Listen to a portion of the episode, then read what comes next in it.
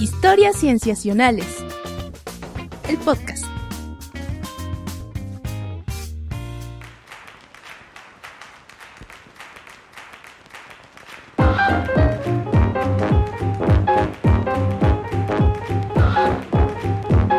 Bienvenidos a Historias Cienciacionales.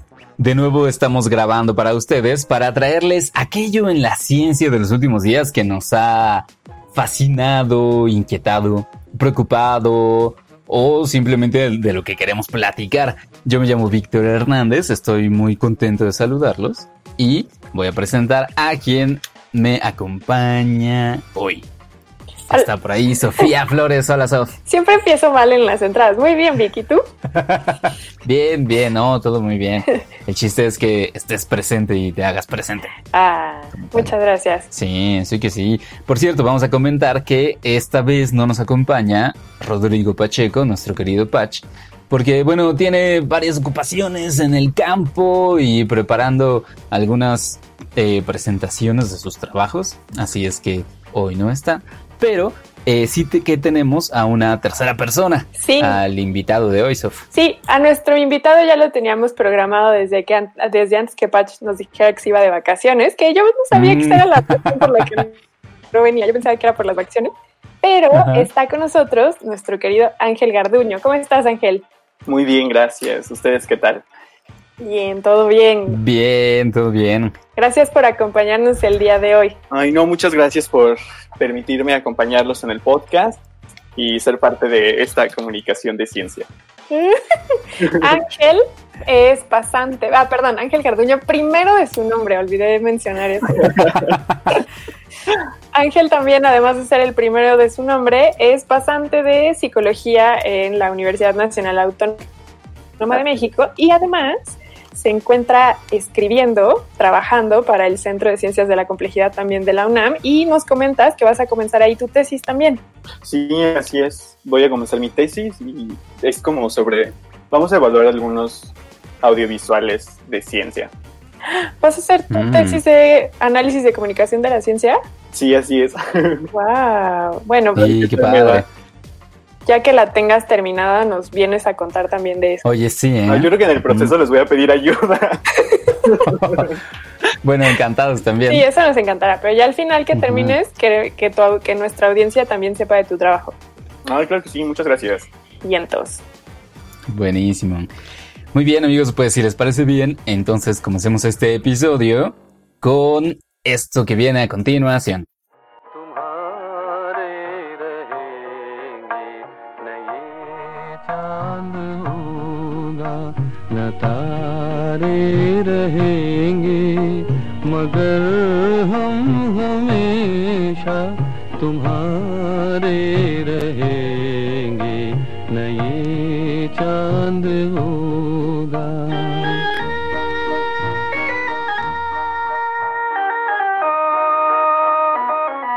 Muy bien, esta primera sección me tocará darla a mí. Y será un tema que está, eh, pues, prácticamente en boca de todo el mundo, eh, de todo el mundo que esté atento a las noticias de ciencia y tecnología, porque tiene que ver con la exploración espacial, en particular con la exploración de la Luna. Y ustedes pensarán, pues claro, son los 50 años de la misión Apolo, ¿no? De cuando este, los seres humanos pisaron la Tierra por primera, digo, la, luna. por primera vez, viniendo desde la Tierra, pisaron la Luna. Eh, pero no es eso en particular de lo que queremos hablar, sino de una misión lunar eh, que tiene muchas características muy interesantes, eh, comenzando tal vez con que está planeada, dirigida, digamos, mm, producida y hecha desde el país de la India. O sea, ¿la India mandó algo al espacio, Vic? Mm. La India tiene un programa espacial que es, eh, es, relativamente fuerte. O sea, sabemos que los grandes países que tienen programas espaciales, eh, que son potencia en, en, aeronáutica espacial, pues son Estados Unidos, claro, Rusia, China recientemente, Europa, ¿no? Como un bloque unido también tiene muchos proyectos. Y, eh, ¿qué será? En lo que va de este siglo, la India ha comenzado a levantar la mano y a decir, nosotros también queremos ser parte de esta, de esta nueva carrera espacial. Queremos también tener proyectos propios y eh, ellos ya han tenido, digamos que, dos grandes logros. Uno fue una misión a la Luna en 2008 que se llamó la Chandrayaan 1. Ah, claro. Que no, que no alunizó, sino que se quedó orbitando, sacó algunos datos, hizo un mapeo, etcétera. Eh, y después, algunos años después, hicieron una misión a Marte, que también, este, que también fue muy famosa porque fue ridículamente barata. Mm. O sea, las autoridades de la India eh, les gustaba mucho decir que eh, habían gastado menos dinero en su misión a Marte que lo que Hollywood se había gastado en hacer la película Gravity de Cuarón. Les creo. Que, es cierto, o sea, eh, el programa espacial de la India como que se ha caracterizado por eso, ¿no? Por ser muy, eh, tal como lo ponen en muchos reportes, por ser muy, muy frugal, ¿no? O sea, con apenas lo mínimo indispensable, lograr grandes cosas. Y esta misión de la que les quiero platicar se llama precisamente la Chandrayaan 2 Em, que es, digamos que la segunda misión que tienen a la Luna. Eh, y la parte importante es que esta vez sí planean alunizar, planean bajar una, este, bajar un rover, bueno, un lander, una, este, uno de estos módulos que, que, aterrizan y luego que de ahí salga un rover, uno de estos carritos, eh, con el objetivo, pues, de, vaya, eh, hacer algunos análisis químicos, buscar agua, eh, e, e, en particular en el Polo Sur. esta misión también se caracteriza por eso, ¿no? Porque va a alunizar este, lo más al sur que se haya alunizado. Eh, Wow, porque los chinos fueron a la parte oscura y ahora ellos quieren ir a la parte más sur. Exactamente. Sí, los, chinos también soltaron algodón o crearon algodón, sí, ¿no? Una planta de algodón algo así me acuerdo. En enero, en enero justamente, lo platicamos aquí en, un episodio de más o menos en esas fechas. Tenían, eh, traían un pequeño módulo con varios experimentos. Em, y bueno, ahora la misión de la, de la India es, digamos, un poquito más humilde, pero también tiene objetivos científicos muy claros. Y con esto la India se va a convertir en el cuarto país en lograr un aterrizaje, o digo, un alunizaje este, controlado en la Luna. Se unirá al equipo de Estados Unidos, Rusia, China y ahora la India. Por cierto, que hace unos pocos meses Israel también envió una misión que la parte interesante que tenía esa misión es que estaba financiada por iniciativa privada. Y era la primera privada. Desafortunadamente se estrelló al entrar, entonces como que no contó para los récords. Claro. Eh, y a la Tierra, ¿no? De regreso. No. No, ah, allá en la Luna. Ah, Yo pensé que sí lo había llegado a la Luna y ya de regreso. No, justamente no llegó, o sea, eh, falló en el, en, el descenso, se estrelló, entonces digamos que no cuenta como parte de, del, grupo de países que está logrando esto. Tan cerca y, y ajá, se quedarán con las ganas por ahora. Pero este, ¿qué mm, otro país se va a quedar con unas ganas, Vic? No, fíjate que hay, hay otros proyectos también de ir a la Luna. Por lo pronto, Corea del Sur también quiere enviar ah. una, una sonda que orbite la Luna, ¿no? Sobre todo en las partes polares. Eh, creo que Rusia y Europa van a lanzar otra misión pronto. Y bueno, Estados Unidos se supone que tiene la mira en el 2024 mm. para volver a enviar humanos. Sí a la luna. Sí, sí. Y de hecho, eh, ahora que comenzó la administración de Trump, bueno, ahora hace unos años que comenzó la administración de Trump, estaban todas las entidades científicas muy preocupadas porque iban a ser recortadas en el presupuesto, dado que este presidente es escéptico del conocimiento científico. Y unos de los que estaban muy preocupados era la NASA, obviamente, pero han recibido mucho dinero. Entonces, de hecho, ha sido una gran sorpresa de esta administración porque él les está dando dinero. Sí, les está dando dinero porque, pues, quién sabe por qué adoptó esa, ese tema como importante para él, un tema bandera. Pero bueno, por lo pronto tenemos esta misión de la India. Ah, que bueno, en noticias ya un poquito más detalladas, eh, se había planeado que eh, despegara de acá de la Tierra de el centro espacial de Sriharikota el 15 de julio, pero tuvo problemas. Algo así como 50 minutos antes del despegue detectaron que había algunas fallas técnicas, entonces detuvieron el despegue, pero ahora eh, han anunciado que van a volver a intentarlo el 22 de julio, el lunes 22, que probablemente sea cuando estemos publicando este episodio. Ay, emoción. Entonces, entonces ya si, si, si, si les da, digamos que si nos escuchan a buena hora, tal vez van a poder estar escuchando esto precisamente en el momento en el que vean despegar la misión Chandrayaan 2. Hubiéramos de la contado India. este episodio asumiendo que ya era el momento del lanzamiento. Que ya de momento. Sí, mejor. Pero, Oye, Vic, sí, no, ajá, dime. ¿y dime. por qué detuvieron el lanzamiento? Pues te digo que ah, de- detectaron una, una falla técnica. No dan demasiados detalles, pero fue como que eh, suficientemente grave como para detener el despegue, te digo, a 50 minutos de que, de que fuera el conteo final, ¿no? Entonces, este, pues decayeron un poco los ánimos, pero bueno, ya están planeando volver a, a lanzar, a lanzar todo. Otra cosa interesante que tiene esta misión es que eh, está dirigida o sus principales cabezas son mujeres, ¿no? Mujeres científicas. Wow. Tenemos, ¿De la por India? ejemplo, de la India. Wow. Tenemos, por ejemplo, la directora, directora de todo el proyecto, se llama Mutaya Vanita.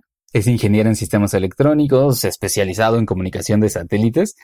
Y este, mm, y como que ha, trabajado mucho con, con precisamente la Agencia India de Investigación Espacial. Eh, ella es la directora del proyecto. Luego tenemos a la directora de misión, que es, se llama Ritu Karidal, que este, es ingeniera aer- aeroespacial, eh, había sido la directora comisionada de la misión a Marte, o sea, algo así como la, la segunda al mando de la misión a Marte de hace un par de años.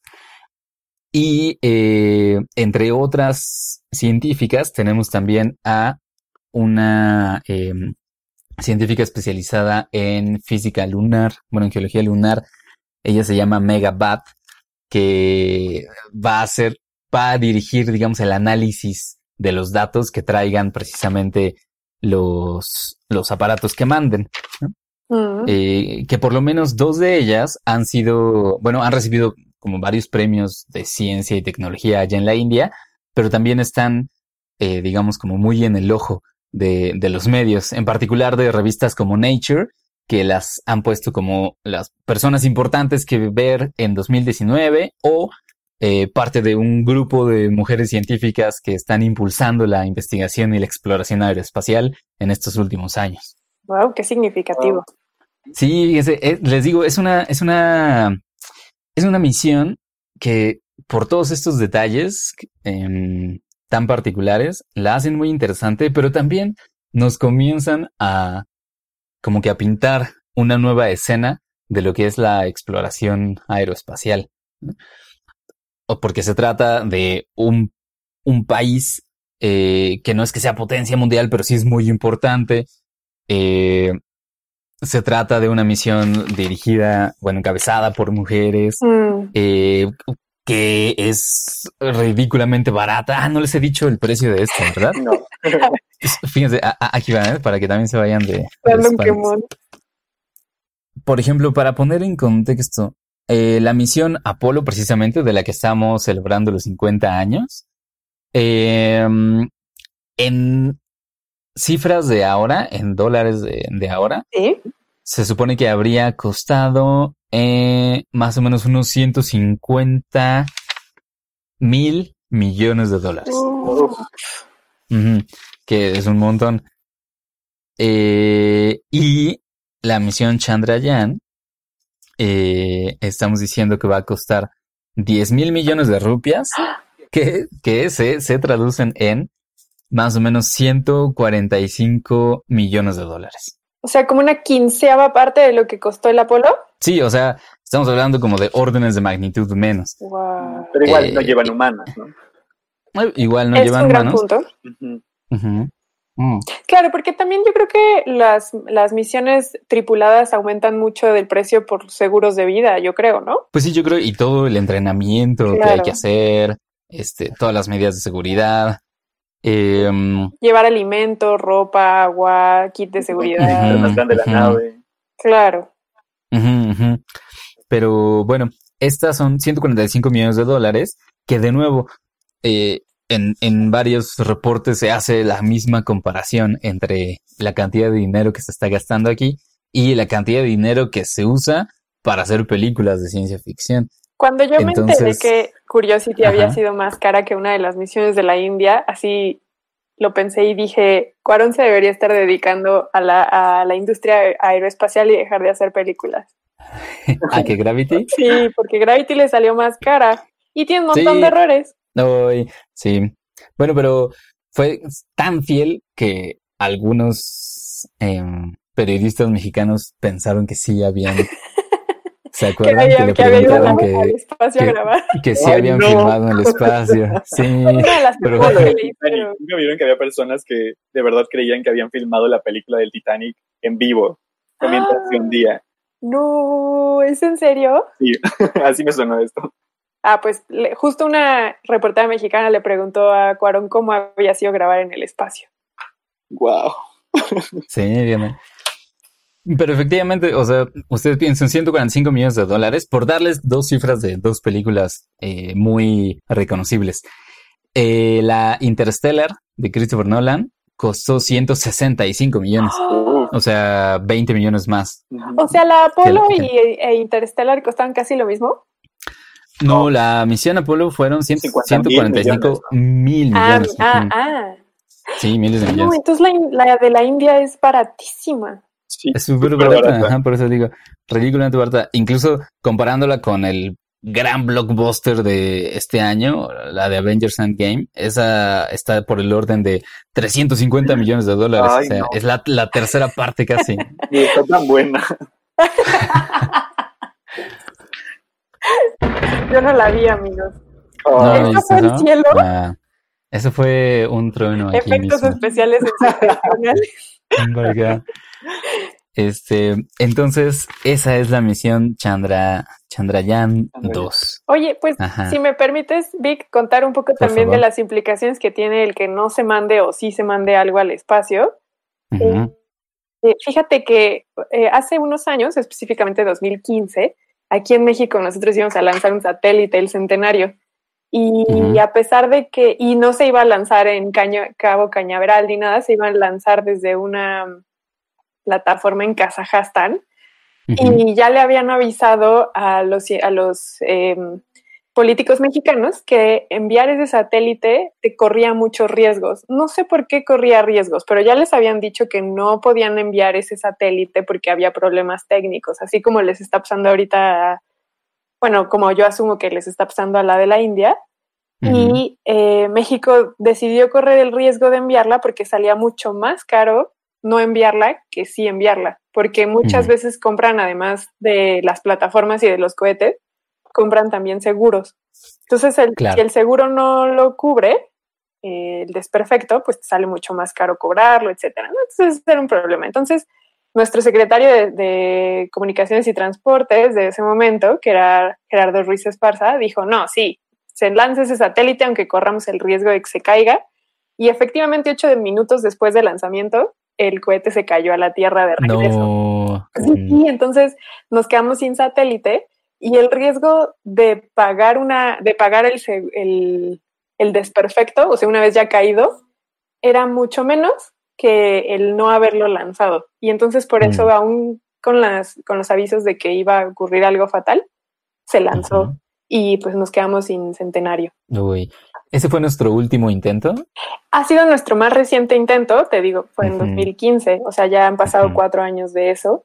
Y correspondía a una serie de satélites que querían enviar. No recuerdo bien los nombres, creo que uno es bicentenario, este iba a ser centenario, y tenía que ver mucho con los, em, bueno, con el centenario de la revolución y el bicentenario de la independencia, etcétera. Querían conmemorar eso y por eso iban a ponerle esos nombres, pero al final ya no se lanzó ninguno, creo que solo se lanzó uno.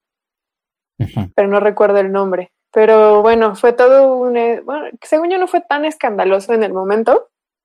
Oye, Sof, ¿y el propósito nada más era tener el satélite orbitando o No, fíjate que este satélite, el Centenario, eh, iba a brindar servicios de telecomunicación por 15 años. Entonces, Oh, wow. sí, nos iba a, a- Porque México tiene una larga historia de... Bueno, antes tuvo satélites propios, tuvo al Morelos 1 y al 2, pero luego eh, hubo problemas, eh, tuvieron que...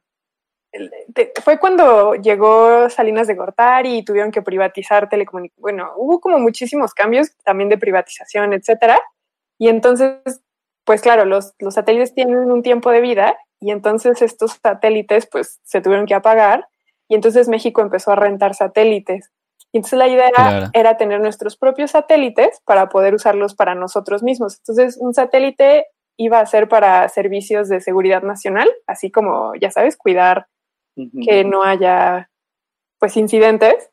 Y otro, este, el centenario, iba a ser para cuestiones de telecomunicaciones. Y se cayó. Entonces, pues nos seguimos rentando Sí, satélites. uy, Sí, y es mucho dinero rentar un satélite. sí, seguro. Entonces también, Vieron que creo que SpaceX sacó como 20 o 2000 mini satélites como drones que van a orbitar la Tierra. no, no ¿Vieron sé. la noticia? cuéntanos. Como lo que podría hacer Elon Musk Ay. es poner satélites alrededor de toda la Tierra para dar internet gratuito a todos. Ah, sí, sí, y sí, cómo fue no. una super noticia porque dicen que puede justo tener implicaciones en astronomía eh, al momento de visualizar planetas o cosas así. Bueno, entre él y el de Facebook, este Mark Zuckerberg, tienen planes así de conquistar el espacio super cañones. Sí, también es una noticia que nos trajo Patch hace Ah. algunos episodios. Sí. De hecho, es, es- esta, esta nota se la Ah, dedico a él, claro, dado que él es es, cierto. este, él es tan interesado en, en todos estos temas. Sí, este Patch tiene un crush así gigante de por este, el de SpaceX. ¿En serio? Ay, Sí, yo creo que le rezan las noches. Bueno, que en los últimos meses eh, creo que le ha disminuido un poco, precisamente porque Elon Musk se ha puesto un poco raro, Sí, sí, bajó su popularidad porque creo que ya muy excéntrico. marihuana en un podcast. Sí, como eh, clásico millonario Ajá. excéntrico, ¿no? Entonces, pero bueno, eh, e- efectivamente, esa es como otra, eh, ¿cómo decirlo? Como otra gran línea posible de avance, ¿no? La línea privada. O sea, tenemos SpaceX, tenemos eh, Virgin, ¿no? Con Richard. Branson, eh, incluso lo que intentó Israel recientemente. Pero bueno, vemos que también la línea de este, misiones financiadas públicamente, pues ahí está. No parece que vaya a parar.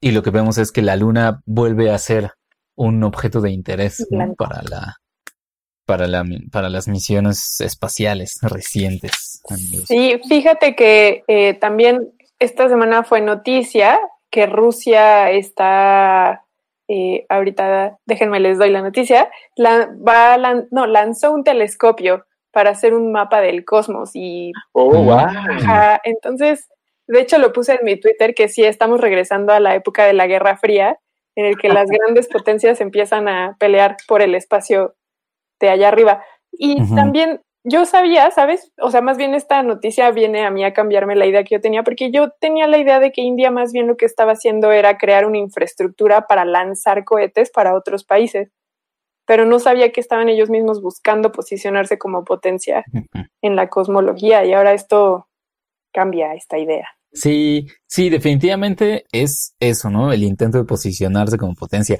porque el mismo, el mismo primer ministro de la India, Narendra Modi, ¿no? ha, eh, ha usado como bandera estas misiones, porque, pues como que para cualquier país el hecho de tener una misión Propia. espacial Espacial. exitosa, propia y exitosa, pues ya lo coloca en un club muy selecto, ¿no? De países como potencia por lo pronto en tecnología, bueno, ciencia y tecnología.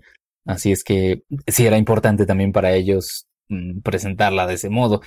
Siempre están los objetivos científicos, claro, o sea, eh, está la misión, la, el rover y el lander tienen muchísimos instrumentos, cámaras, espectrómetros, de, detectores de ondas de radio, rayos X, sismógrafos y muchas cosas. Pero también está el objetivo de, pues, que veamos, que todo el mundo vea ¿no? que lo pueden hacer. Claro. Y en ese sentido creo que tienen razón, porque este, parece que estas misiones espaciales están resurgiendo justamente como una manera de, eh, pues que será como de desplegar el poder, ¿no? El poder tecnológico de un país ante el mundo. Qué emocionante. Así es, pues esa es la nota, amigos. Genial, sí. Sí la había visto y no la había leído y dije, qué bueno que Vic la va a contar. Sí, sí, así es que esperamos que para estas alturas, en estos momentos, todo esté saliendo bien y Chandrayaan 2 esté despegando. Despegando, sí, enviamos energía para que despegue. Le enviamos nuestro, todo nuestro kit. Buenísimo. todo nuestro kit, en efecto. Todo nuestro kit. Muy bien, pues si les parece bien, entonces pasamos al siguiente tema. Mañana salen para el Teatro Estatal de la ONU, así que es la última oportunidad para ensayar y ensayaremos como memos. Aflójate, Liz. Polonia, háblenos de sus hazañas. pues eh, dicen que una vez mandamos un cohete al sol de noche. A ver, Livia, exportaciones. Con mucho gusto, cerdo americano. Buen detalle. Vale, de acuerdo. El siguiente tema me toca a mí. Así es, Ángel, por favor. Y se lo voy a dedicar a Patch porque sé que también es fan de la inteligencia artificial. Sí, muy fan. Es como si Patch se hubiera muerto, oigan. no, bueno, cuando Patch lo escuches, te lo dedico a ti. Exacto. Este, y pues eh, después tuiteas a ver qué opinas y yo leo tus comentarios.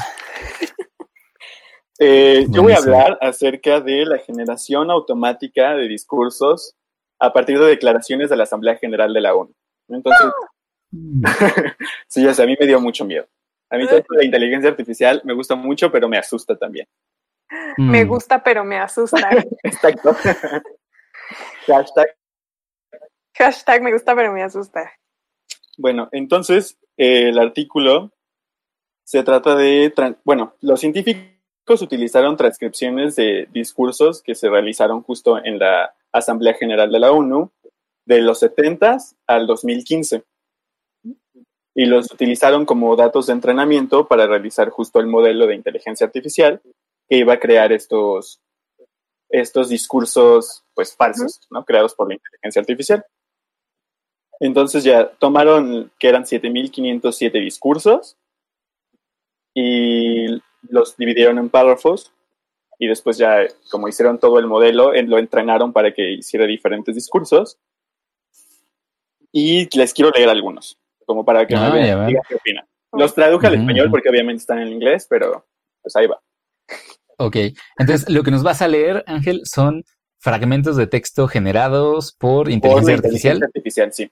Se me olvidó decirles que justo para crear estos párrafos se le da a la inteligencia artificial una semilla, que es una pequeña oración, y se deja que la inteligencia artificial haga la predicción de todo lo demás del texto. Como cuando nosotros escribimos los, las primeras tres palabras en redes sociales y dejamos que nuestro teclado adivine las demás. Sí, justo así. Oye, otra pregunta. ¿También la generación de estos párrafos tenía intenciones? Es decir, que se generaran eh, perdón, discursos, no sé, hacia con, con diferentes objetivos, o sea, como equidad de género o... Como el, creo que el propósito general era como ver las implicaciones que tenía que la, que la inteligencia artificial pudiera generar este tipo de discursos. Ah, ok. Y generan como tres tipos de discursos, que es el discurso de odio, como oh. discursos de temas este, como el desarmamento, desarmamento nuclear o cambio climático. El desarme. Y discursos exclusivos del secretario general. Genial. Ok. Vas. okay. Entonces les voy a leer el del secretario. ¿Cuál es? Sí, es el del desarmamento nuclear. El secretario general condena enérgicamente a los ataques terroristas. Esto fue la semilla que le dieron a la inteligencia artificial. Okay. Y continuó. El secretario general condena enérgicamente los ataques terroristas que tuvieron lugar en Mogadiscio.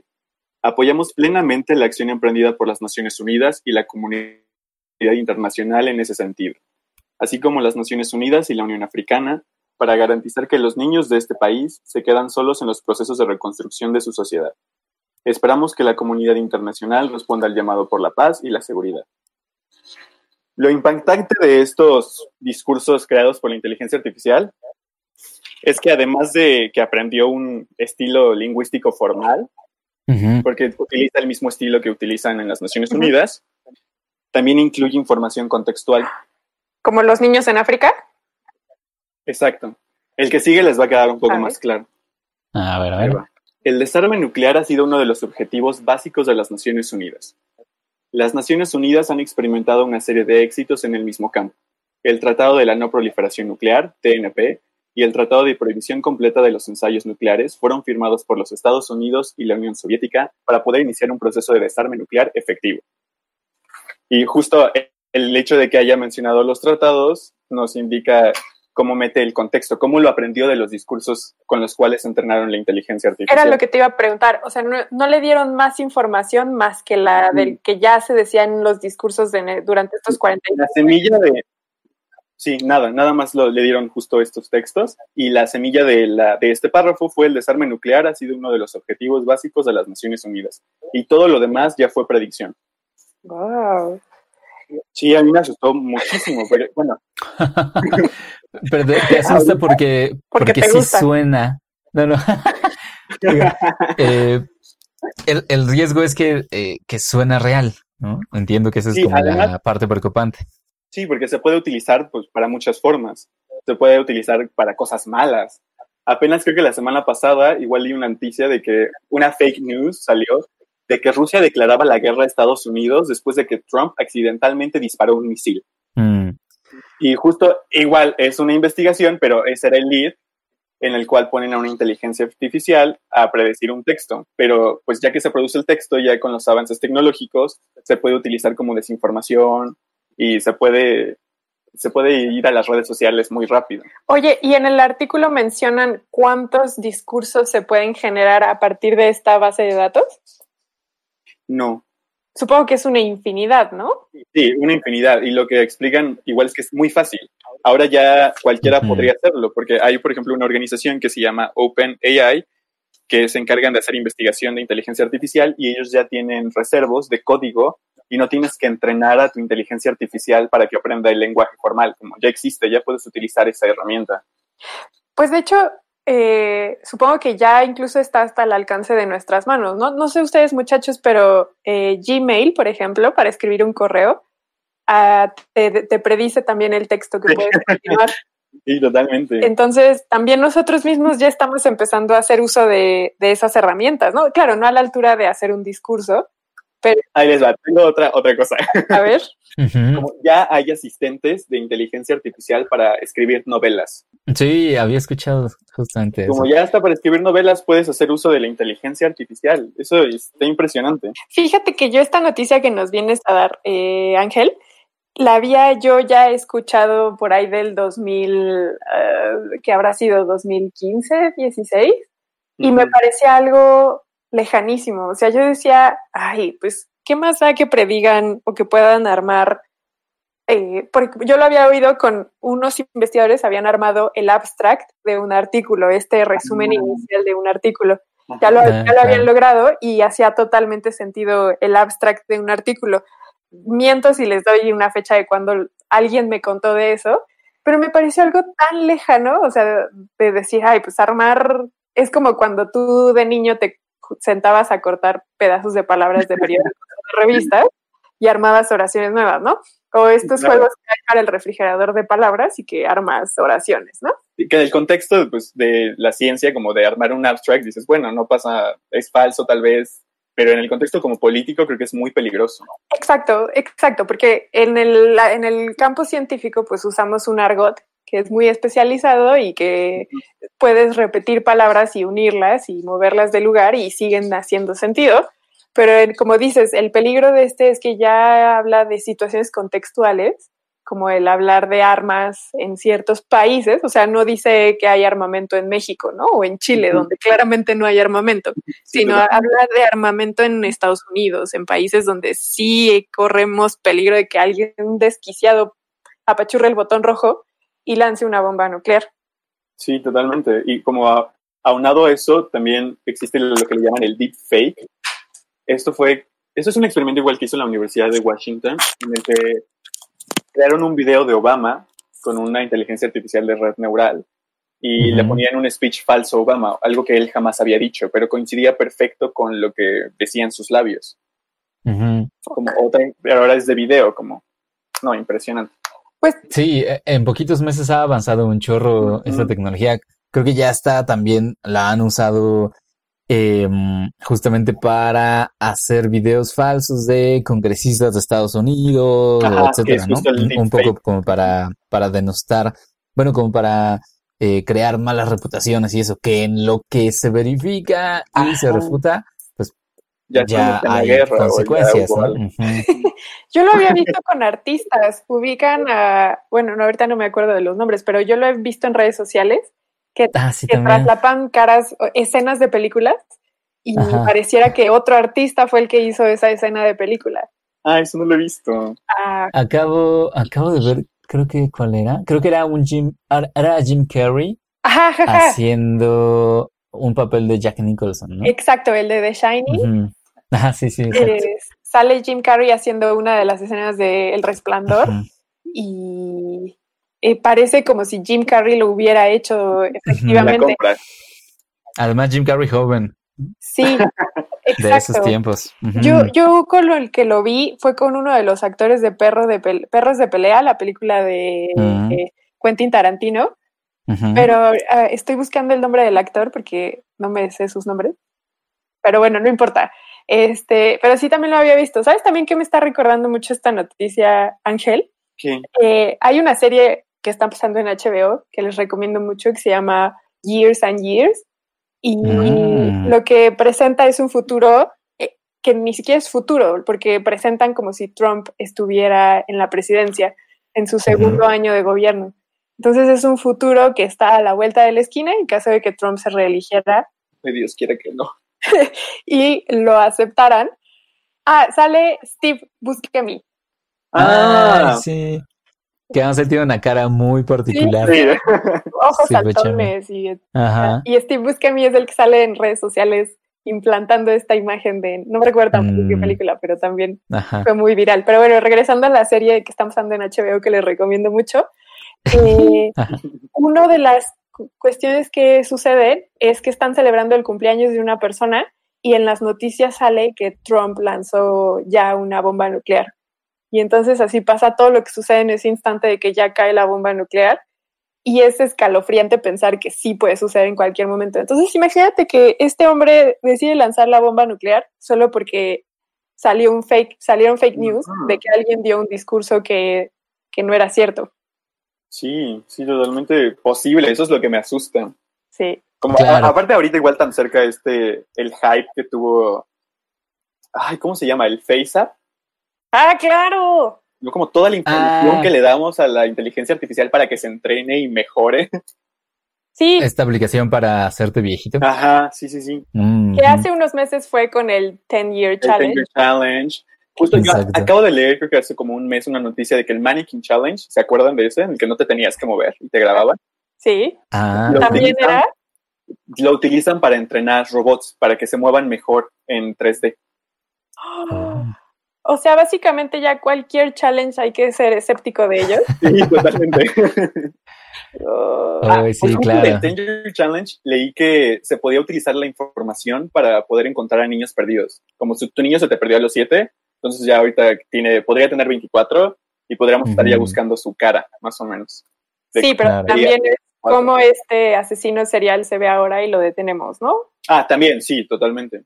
Ujú. A mí lo que me dan... O- Ay, perdón, Vic.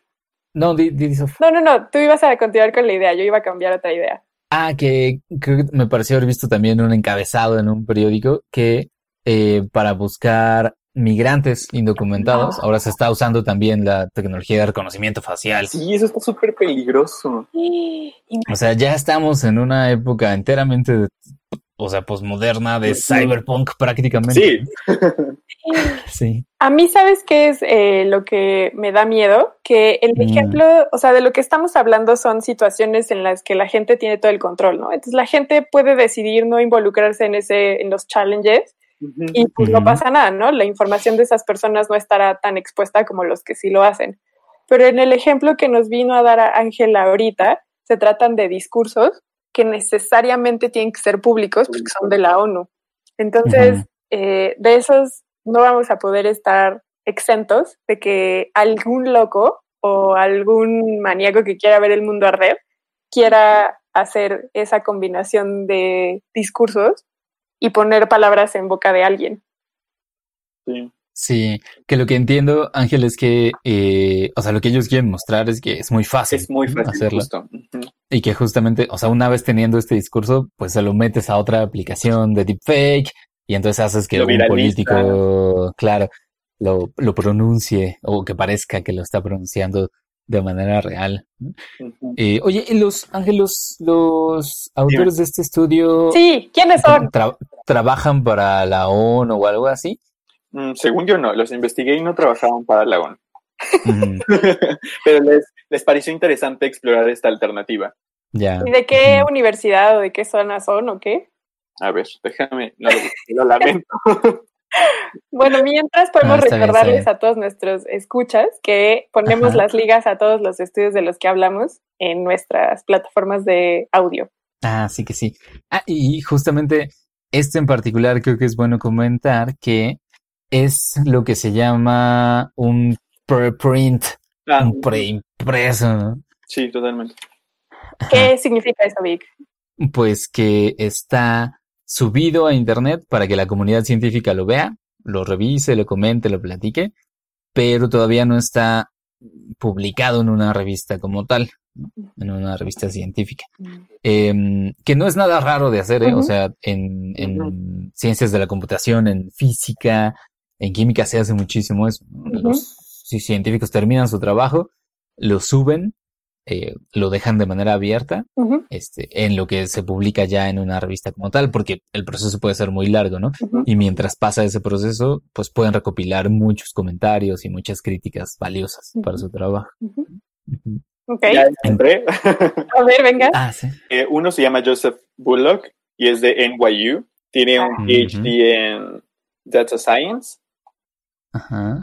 Y el otro es Chief Data Scientist de UN Global Pulse. Creo que ya trabaja como en una empresa de inteligencia artificial. Parece. Ah, súper. Pero, ah, pero entonces sí de la, De la UN, ONU. de las Ajá. Naciones Ah, Unidas. sí, ¿no? tienes razón. Ajá.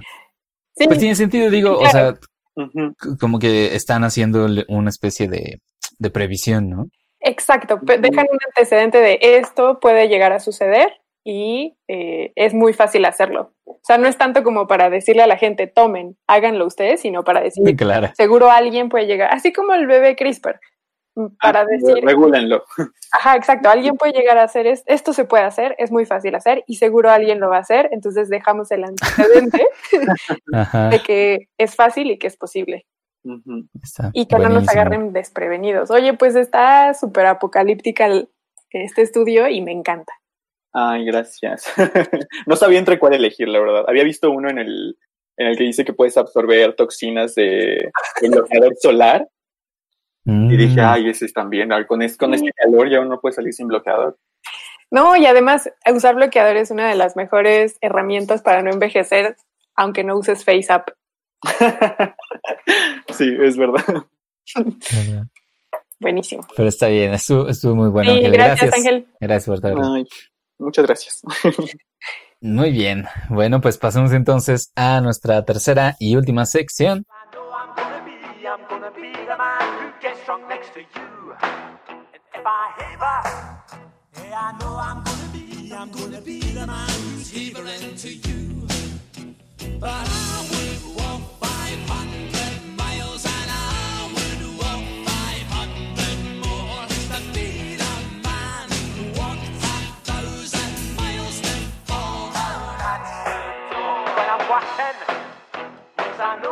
Que corre a cargo de Sof.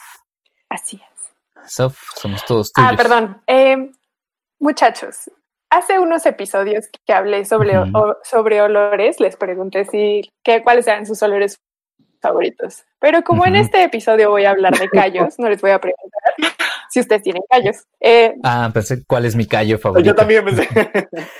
¿Ustedes tienen callos favoritos? Yo no tengo, creo. Ah, yo sí tengo en las manos. Ah, bueno, sí, sí, en las puntas de los dedos. Por tocar guitarra a mí en algún momento tuve. ¿Y tú, Ángel? Yo porque practico danza aérea, entonces como que me quemo. Ah, me da gusto saber que no es por otra cosa que tienes callos en las manos. No es una condición. So, Fíjense que ahora que me dices que dices que tienes callos en las manos, bueno, que los dos tienen callos en las manos, recordé que cuando yo hacía remo tenía callos también en las manos. Pero, Wow. pero ahora que, bueno, de- desde hace muchos años que dejé de hacer remo, pues ya no los tengo. Lo que sí Ujú. es que, les confieso, tengo en los talones, justamente porque me gusta mucho correr. Y mm, de eso es del estudio del que les vengo a hablar. Este Ok. estudio fue publicado de manera muy reciente por muchos investigadores que están en distintos países, que son, eh, bueno, los autores principales, que es el, el primer autor, el primero que aparece su nombre, y el último, ellos están en Harvard. Algunos de los autores también están allí en Harvard, y también hay investigadores de Alemania, Kenia y Ruanda. Estos dos últimos países son específicamente importantes por los objetos de estudio a los que analizaron. Este estudio también lo escogí porque eh, Patch en el episodio anterior tenía tres opciones, no se podía eh, decantar por uno. Al final terminó hablando de redes tróficas, que también los invitamos a que lo escuchen porque fue muy interesante. Y yo este estudio lo retomé justamente porque hoy es el episodio especial de Patch, ya que no está.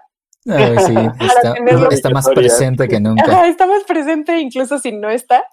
Ajá. Entonces también lo retomo porque fue un, un artículo que él había tenido en mente para el episodio anterior, pero también porque el 27 de junio el podcast de Nature sacó este estudio en específico y ya que escuché el- las entrevistas que hicieron me pareció verdaderamente interesante y la razón por la que escogieron los científicos analizar este tema de los callos en los pies humanos tiene que ver porque el autor eh, no el principal, sino el al que pertenece el laboratorio en el que se escribió este artículo, eh, es corredor. Y entonces Ah. eh, se puso a pensar qué pasaría si corría descalzo. Y entonces en el verano se puso a correr descalzo y se dio cuenta de que desarrolló callos. En la calle, ¿dónde? Sí, sí, sí, o sea, corrí, no dice, en el podcast no especifica dónde corre y en el artículo tampoco dice, ni, ni siquiera dice que es corredor. Pero en el podcast dice que este artículo se le ocurrió justamente porque un día dijo, "Mm, me voy a poner a correr descalzo. Y de hecho, yo como corredora es una de las recomendaciones que te hacen, que te fijes Ah, cómo sí. corres cuando estás descalzo, porque ese es en- entre comillas, la manera más natural en la que corremos los humanos. Y de hecho también los invito, así como Brenda en el episodio anterior nos puso a mover los dedos de las manos, los invito a que ustedes en algún momento en su casa, por ejemplo, se pongan a correr descalzos y, se- y un día y hagan la comparación corriendo con tenis, con zapatos, con lo que tengan, y hagan la comparación de cómo corren y se van a dar cuenta que su pisada es distinta. Corremos instintivamente diferente con zapatos a con a descalzos. Y esto tiene una explicación muy simple. Los humanos tenemos muy poco tiempo en nuestra historia evolutiva, muy poco tiempo usando zapatos. De hecho, Claro. los, el- los autores del artículo dicen que, eh, bueno, dicen que la evidencia indirecta muestra que las, las sandalias, los primeros zapatos rudimentarios que empezó a usar la humanidad, se inventaron hace 40.000 años. Y hay evidencia Mm. directa, es decir, tenemos eh, zapatos que sobreviven desde hace 8.000 años. Y también los autores dicen que los zapatos que actualmente utilizamos, que son, que son acoginados por dentro, claro, porque antes usaban sandalias, ¿no? O sea, Ujú. usaban protección solamente para la parte baja del pie, pero ya un- La chancla. el guarache. Sí. este, los zapatos ya más eh, acolchonados, pero además que ya eran accesibles para la mayoría de la población, aparecieron hasta la revolución industrial. Claro. O sea, hasta hace Mm. apenas unos siglos. Entonces, en realidad, si vemos en la línea del tiempo humana, ¿cuánto tiempo llevamos usar, usando zapatos? Es relativamente poco. Sí. Y entonces, eh, además los y, autores de este artículo son biólogos evolutivos, entonces hace todo el sentido que se hayan hecho esta pregunta. Eh, ¿Qué pasa o qué ha pasado con los humanos que usamos zapatos? Y entonces, como el autor di- que dirige esta investigación se puso, eh, se hizo esta pregunta una vez que él corrió en el- la primavera-verano descalzo y que vio que desarrolló callos, se puso a pregun- se preguntó si los callos serán una solución evolutiva que, ha- que hemos generado los humanos y qué papel tienen estos callos en la sensibilidad de nuestros pies. Los callos no nada más son específicos para humanos, también los tienen otros animales. Por ejemplo, si ustedes ven las patas de sus perros, los que tienen perros, sí. verán que tienen un, endurec- eh, un endurecimiento en sus cojinetes. Exacto, y eso es justamente lo que es un callo. La- los callos son áreas de piel endurecida y engrosada que nos aparecen en los pies, específicamente en los talones y en el metatarso. El metatarso es como la parte más acoginada que tenemos en los pies, justo de eh, donde terminan o comienzan los dedos de los pies. Ese es ahí donde aparecen más los callos. Y se forman eh, cuando caminamos sobre suelos abrasivos o porque tenemos una exposición a la fricción. Entonces, por eso es que aparecen los callos. Entonces, la pregunta de investigación que estas personas se hicieron fue si los callos, dife- se for- bueno, si la aparición de callos es distinta entre aquellos humanos que usan zapatos y aquellos humanos que no usan zapatos, y también si estos callos limitan o reducen la sensibilidad que tenemos en los pies. Y eso fue lo que hicieron. Ellos dicen que ningún estudio anterior ha medido el grosor de los callos y los efectos que tienen en la, en la sensibilidad táctil de individuos descalzos. Entonces, básicamente, este fue como un estudio pionero. Y lo que hacen es que dividen a los pies, perdón, a los, bueno, sí, a los pies en receptores. Y estos receptores a su vez son distintos. Entonces ellos dicen que en- básicamente tenemos dos tipos de sensores, recep- mecanorrecep- re- mecanorreceptores, que es como lo Ajá. llaman, que básicamente tiene que ver con presión mecánica y, y también sensorial. Lo que ellos dividen entonces es en dos. Tenemos los que llamaron SA, que son los Slow Adaptative, que responden a, est- a estimulación estática. Esto significa que son a los que responden cuando estamos de pie, por ejemplo. Y también describieron a los que se llaman fast adaptative, que son los que sienten rápidamente los cambios de presión. Entonces, estos son los que se activan cuando literalmente ponemos, o sea, al inicio de nuestra pisada y al final de nuestra pisada, esos son los eh, nervios que se están activando. Entonces, tenemos estos dos tipos de nervios, el fast y el slow adaptative. Y a su vez también se dividen en SA1, FA1, Slow Adaptative 1, Fast Adaptative 1, y en SA2 y FA2. Los SA1 están localizados superficialmente y tienen campos receptivos pequeños, mientras que los SA2 y los F- eh, FA2 están incrustados y tienen grandes campos receptivos. Ellos entonces específicamente se centraron en el FA1 y en el FA2, en el Fast Adaptative 1 y en el Fast Adaptative 2. Y esto tiene que ver porque son más sensibles a cambios de presión dinámica en ciertos rangos de Hertz. Esto se los voy a decir ahorita porque es importante. Ok.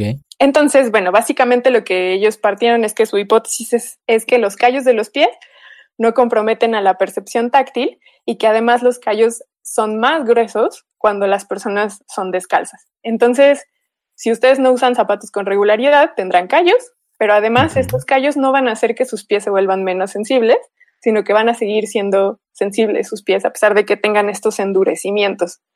Eh, dicen que no hay un trade-off entonces entre estas dos características, que no significa que por estar más protegidos los pies perdemos sensibilidad, sino que las dos características se pueden mantener aunque tengamos pies endurecidos. Entonces, básicamente lo que hicieron fue... eh, ah, y entonces dijeron que las personas que usan zapatos no tienen callos, pero también su estimulación sensorial está reducida, porque sus zapatos, como les resuelven esta situación de protección, eh, no hay necesidad de, de, de, de estar expuestos a situaciones de peligro. Entonces también perdemos sensibilidad en los pies gracias a los zapatos. O sea, no hay estimulación constante. Exactamente. Entonces nuestros pies son menos sensibles. Ya, Ah, ya describieron que es verdad que se ha visto que la edad hace que nuestros pies se vuelvan menos sensibles. Mientras más viejos nos hacemos, men- perdemos sensibilidad. Pero ¿Solo ellos, los pies? bueno, ellos se centran en los pies. No mencionan si en otras partes del cuerpo se pierde sensibilidad, Pero eso fue algo que me llamó mucho la atención porque se han visto que, por ejemplo, en enfermedades neurodegenerativas están asociadas sobre todo con esta pérdida de sensibilidad. Entonces, lo que dicen es que como ya no hay una protección en los pies, entonces también, pues como que los pies se vuelven flojos y la sensibilidad como que también.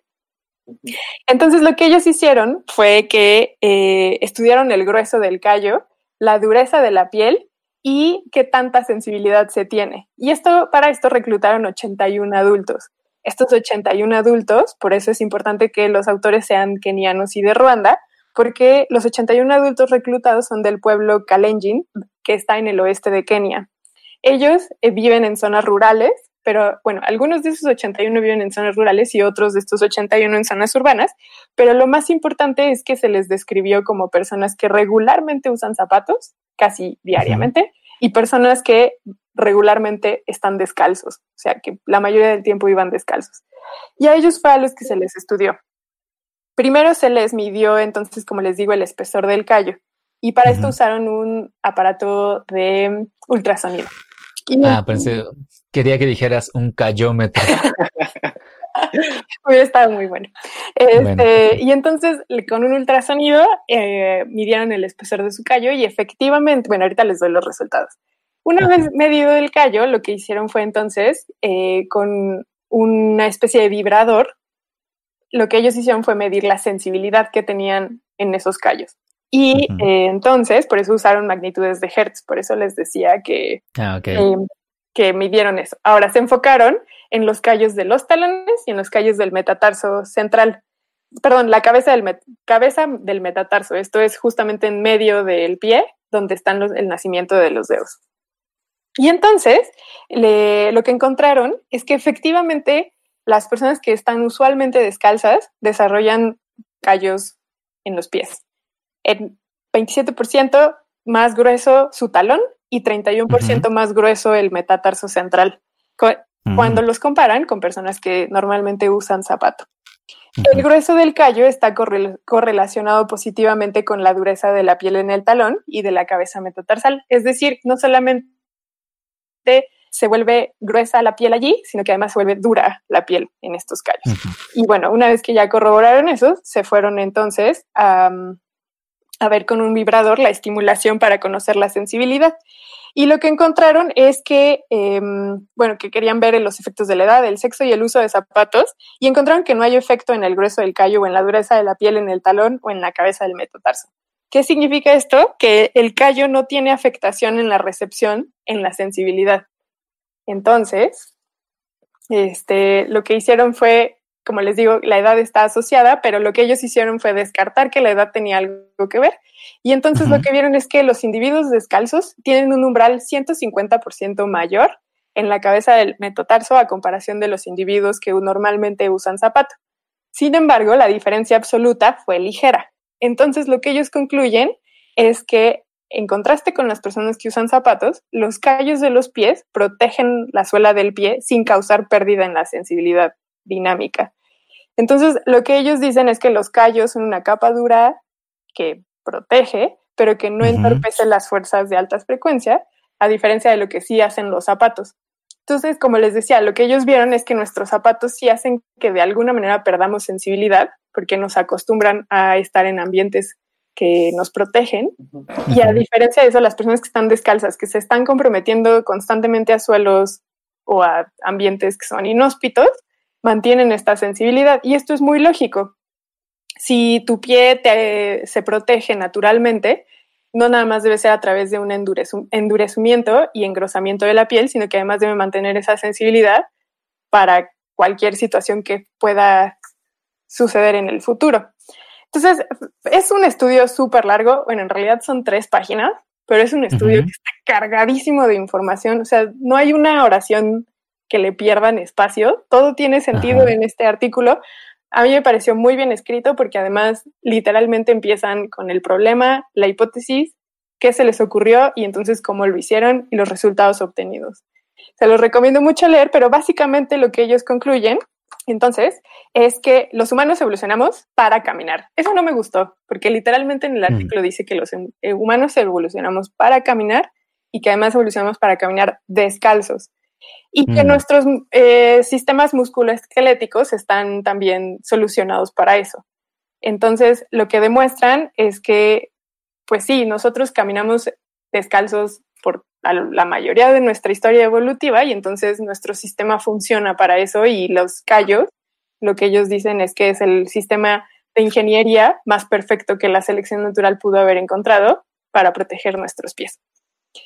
Entonces dice que la presión que se ejerce en nuestro esqueleto y en nuestros músculos cada que caminamos es de dos a tres veces más fuerte que lo que eh, soporta nuestro esqueleto y nuestros músculos que cuando estamos parados.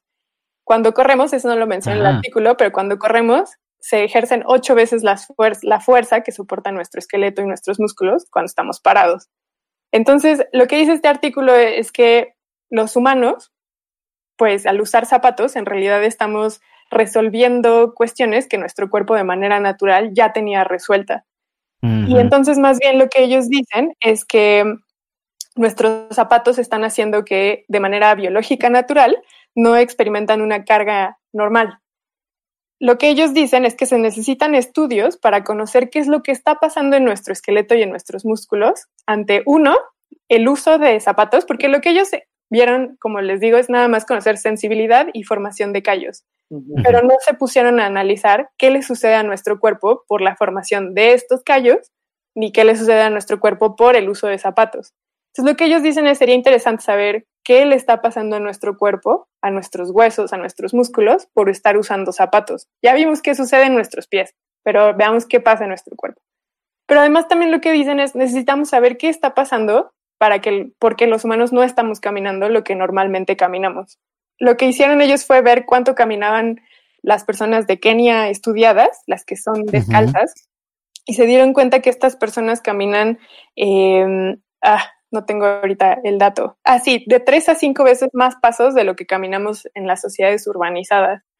Entonces, imaginen que ustedes caminan el día de hoy dos mil pasos, un, un cazador recolector promedio camina por lo menos de tres a cinco veces más de lo que ustedes caminaron hoy. Entonces, lo que dicen los investigadores de este estudio es también conocer qué está pasando ahora que no estamos caminando lo que la naturaleza quiere que caminemos. Implicaciones sobre el cuerpo, ¿no? Exactamente. Entonces, como ya les dije, y ya para cerrar todo esto, los zapatos tienen protección que son benéfica, como confort y estilo, que también lo ponen. Sin embargo, tiene altos costos evolutivos y esto es que los zapatos inhiben la percepción de estímulos táctiles que obtenemos del piso o del medio ambiente y que alteran las fuerzas de impacto tanto en nuestros pies como en el resto de nuestro cuerpo. Y entonces estas, estas eh, consecuencias que son desconocidas, será interesante conocerlas. Entonces, Pues sí. en el podcast el investigador recomienda que caminemos sin zapatos, que sería interesante regresar a caminar sin zapatos. Pero también el periodista que habla de este estudio dice que lo intentó y que la sociedad Ajá. no está lista para eso. Porque no le daban, por ejemplo, no le daban servicio en los lugares a los que entraba descalzo. No, no- no Claro. eso, imagínate, como vas caminando al metro y ya pisaste un escopitajo, no sé, algo. Y aparte las infecciones, imagínate a las que estás expuesto. Sí, no. No, qué horror. O sea, si pisas la clásica jeringa con VIH, ¿qué tal? No te protege nada. qué asco, mi No, sí, o sea, no, pues no sé, o sea, es leyenda urbana, pero eh, es que precisamente me hace pensar en, en esos, o sea, eh, los investigadores dicen que nos estamos perdiendo de algunas cosas al haber adoptado el uso de zapatos, ¿no? Durante toda nuestra vida. Sí, Pero también sería muy complicado abandonar ese uso en la sociedad en la que vivimos ahora. Sí, O sea. En, en, en un mundo en el que ya casi la mayoría de las personas está viviendo en ciudades, sí, este, en el que pues hay como muchos riesgos de tener tu pie, tu piecito al aire, etcétera. claro. Como, como que uno pensaría que parece que no tiene tanto, eh, o sea, hay mayores riesgos. Y también yo me pregunto, ¿qué tanto estamos perdiendo al usar zapatos? O sea, por ejemplo, si yo me pongo a ver mi pie, que justo ahora no voy a decir si lo tengo o no desnudo en manos, pero pensando en, en lo que decías de la sensibilidad y todo, o sea, suponiendo que sí haya perdido sensibilidad, pero ¿qué iba a hacer yo con esa sensibilidad? en el pie, de todos modos. Claro, eh, Ajá. lo que ellos dicen es, como te decía, es que se desconocen las implicaciones que tiene en el cuerpo humano el que haya esta sensibilidad, pero como te decía, hablan de las enfermedades neurodegenerativas. Entonces, lo que mencionan es que conforme avanzamos en la edad, perdemos esta sensibilidad en los pies, o sea, sí está asociada, de hecho también está asociada con el género, bueno, con el sexo biológico, más bien, perdón. Y lo que dicen es que los hombres tienen un umbral del dolor mucho más alto que las mujeres en los pies. Al medir esta sensibilidad, encontraron Ujú. que los hombres tienen un umbral mucho más alto. Eh, esto significa que, corrígeme si estoy, bueno, corríjanme si estoy en el correcto, pero significa que los hombres necesitan un estímulo mucho más grande para que les duela, ¿cierto? Ujú. Exacto. Entonces los hombres tienen un umbral mucho más alto del dolor. Ellos encontraron eso. Entonces, yo lo que puedo, o sea, sí es verdad de qué me sirve tener sensibilidad en el pie, pero el investigador lo que menciona en el podcast es que él lo que entiende al usar los zapatos es que es como si los humanos usáramos lentes de sol en la noche. Todo el tiempo. En la Mm. noche, ajá. O sea, más bien lo que dice es, no es que dejes de usar zapatos para recobrar la sensibilidad, o sea, tampoco es que te invite a volverte un paria o un anarquista. O un hippie. Ajá, exacto. Sino más bien lo que dice es la manera natural o la manera lógica que la, se desarrolló por selección natural en los humanos y en otros animales fue el desarrollo de callos, tanto Claro. pro- de pro- como con la única causa próxima y última de protección. Y que esto viene acompañado de una sensibilidad. Sí, O sea, claro. no, no es que te, no es que te invitemos a eso, a que recuperes la sensibilidad, que al Pero final estaría interesante porque, bueno, como saben, me corté el tendón, entonces tuve la férula como cinco semanas, seis semanas. el en tendón de mano. que El del dedo pulgar. tuve una, Ah, una pequeña, un pequeño corte. Sí. Entonces usé de cinco a seis semanas la férula y ya que me la quitaron, Ajá. me di cuenta que perdí sensibilidad en el pulgar y me afectaba hasta en cuestiones de prensión, de no calcular Claro. cuánta fuerza y lo sentía acartonado. Yo no, yo no entendía por qué. Es justo porque pues no estaba expuesto mi dedo y pues lo dejé de usar para eso. Pe- Pero pues sí me era útil la sensibilidad para sentir cuánta fuerza utilizar. Entonces me imagino que en los pies sería muy interesante recuperar la sensibilidad. Claro, o sea, más bien hemos pasado por alto el, como tú dices, Vic, el ser descuidados si hay una jeringa con VIH en el piso o no. O sea, te da No. igual, porque ya traes unos Ajá. zapatos que te protegen de eso y entonces te has vuelto eh, indiferente ante esta situación. En cambio, el que andes descalzo por la vida te haría volver a ser consciente de tus pies en el sentido de protección, pero también en el sentido de qué se siente caminar sobre distintas superficies o, Sí, o- eso sería interesante. Sí, entonces- sí. O sea, yo eh, evoco la sensación de la arena de la playa en los pies. El pasto. El pasto. Es muy padre. Del pasto, ¿no? Se siente muy De padre. hecho, por sí. ejemplo, una recomendación que se hace muy para los que somos de ciudades es Ajá. intentar caminar en el pasto para recobrar esa sensibilidad, pero sobre todo para como un ejercicio cerebral, o sea, para que tu cerebro pueda ser capaz de identificar la textura del pasto y la temperatura del pasto, por ejemplo. Que no- Claro. ambiental para los pies. Ajá, entonces no es como una pérdida el caminar descalzo, sino más bien es algo que allí tenemos y que desaprovechamos porque queremos Claro. vernos cool con nuestros zapatos de temporada. Y perder el estilo. Sí, sin perder Sin el estilo. perder Entonces me pareció súper interesante Sí, está padre. porque también Ajá. algo que a mí me sucedió fue que cuando me hicieron ser consciente de cómo corría descalza y con tenis, me di cuenta de que efectivamente corro distinto y entonces empecé a correr de manera eh, periódica, de la misma manera en como corro descalza y me lastimé una rodilla. Uy, Entonces regresé a mi forma original para correr con tenis y ya no me he lesionado. Entonces también es lo que mencionan los investigadores en este artículo. Nuestra manera de caminar ha cambiado con el uso de zapatos, sobre todo con el uso de tacones. Sí, claro, la postura. Exacto, la postura ha cambiado. Les digo, ellos no estudian cómo se ha afectado con el cuerpo en general, pero sí estudian el pie y la postura del pie cambia. El simple hecho de cómo damos el paso, lo estudian ellos en su, estu- en su trabajo, cambia solamente con el usar zapatos. Entonces, también una, otra cosa que ellos recomiendan es analizar cómo los zapatos pierden sensibilidad si usamos tacones. Ah, porque es otra parte de su estudio. Ellos a lo que hacen es ver cómo se cambia sensibilidad con zapatos acoginados y zapatos que son duros, por ejemplo, con guaraches, Mm, sandalias, mocasines. Y se dan cuenta que la sensibilidad también cambia dependiendo del tipo de zapato que usamos. Entonces, los zapatos acoginados hacen que los, los, los pies se vuelvan todavía más flojos Ay, que los zapatos duros, como los, las Sí. sandalias. Entonces también ellos lo que dicen es analicemos qué tan bueno es usar sandalias y zapatos duros a comparación de zapatos tan acoginados como por ejemplo los tenis deportivos. Entonces abre muchas posibilidades este estudio, pero además se me hace súper interesante porque parte de algo que por ejemplo las, ma- las mujeres nos enseñan que es a quitarnos los callos. Exacto.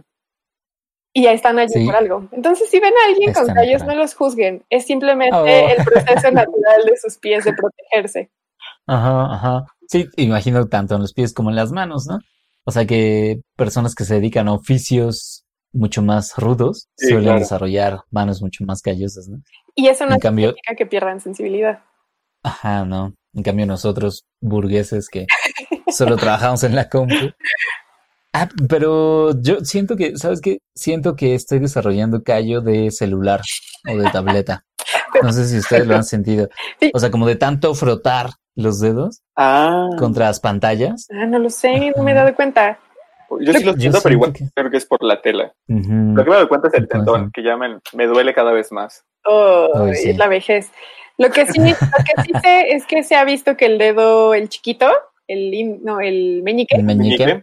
eh, sí se ha visto que ha tenido modificaciones porque justamente ahí es donde sostenemos todos estos aparatos. Mm. Bueno, esto que alguien me llegó a contar, tampoco tengo la fuente de donde esto salió. Sí, por eso igual pusieron como la bolita que le puedes pegar atrás, ¿no? Para que lo sostengas y no te dañe el meñique. Sí. Ah.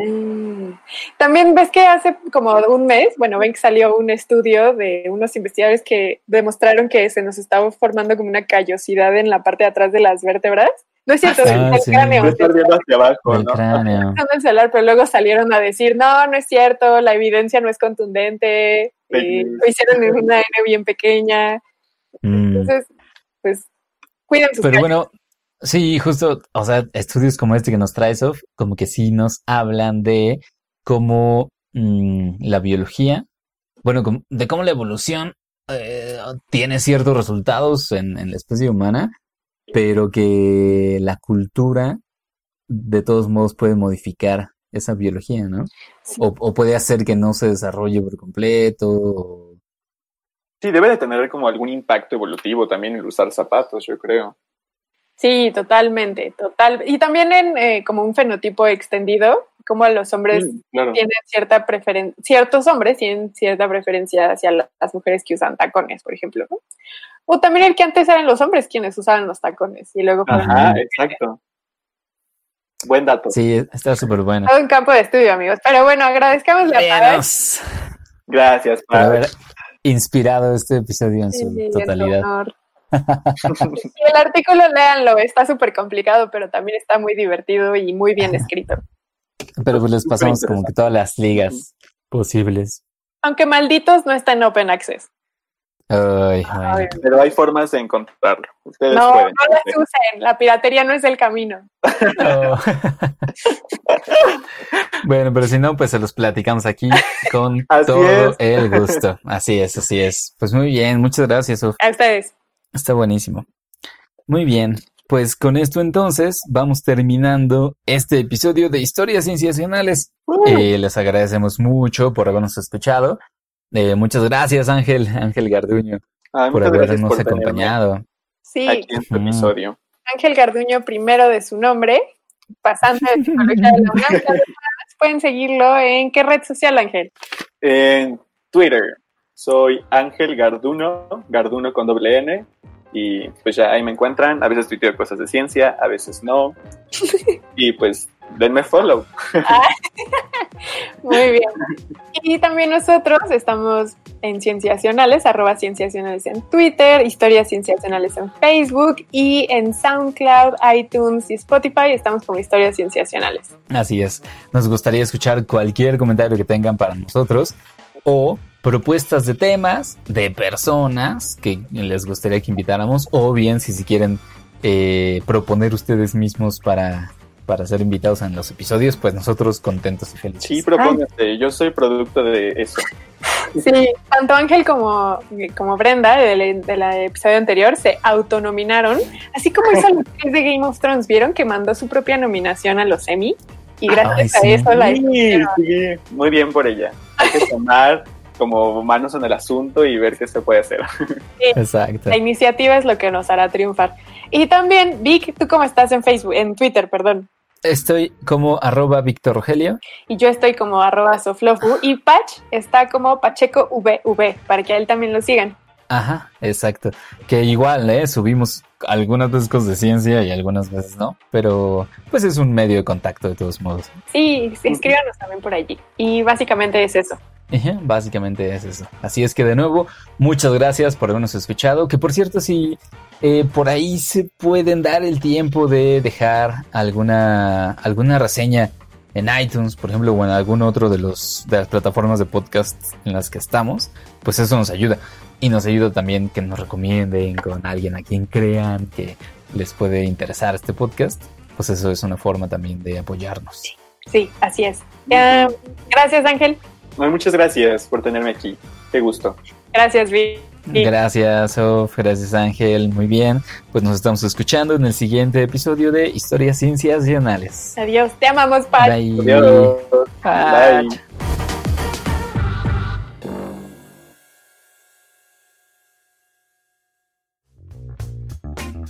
Esto fue Historias Cienciacionales, el podcast.